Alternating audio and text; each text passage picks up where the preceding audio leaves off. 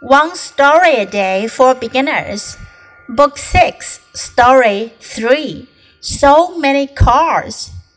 Joe loves cars. He has many different kinds of cars. He has four race cars. He has a yellow school bus and a white tour bus. He has a black and white police car. He also has a red fire truck. They are all beautiful.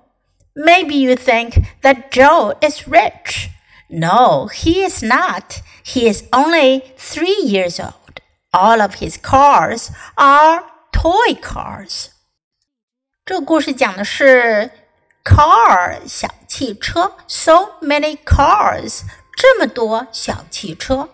Joe loves cars. 乔很喜欢小汽车。He has many different kinds of cars. 他有很多不同种类的车。He has four race cars. 他有四辆赛车。He has a yellow school bus and a white tour bus. 他有一辆黄色的校车和一辆白色的旅游巴士。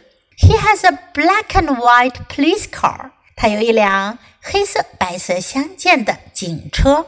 He also has a red fire truck。他还有一辆红色的消防车。 They are all beautiful。他们都很漂亮。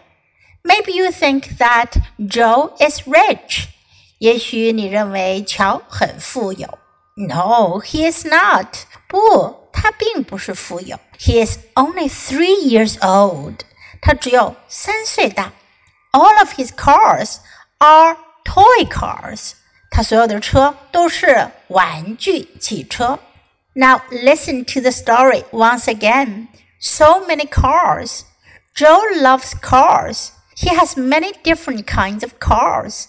He has four race cars. He has a yellow school bus and a white tour bus. He has a black and white police car. He also has a red fire truck. They are all beautiful. Maybe you think that Joe is rich.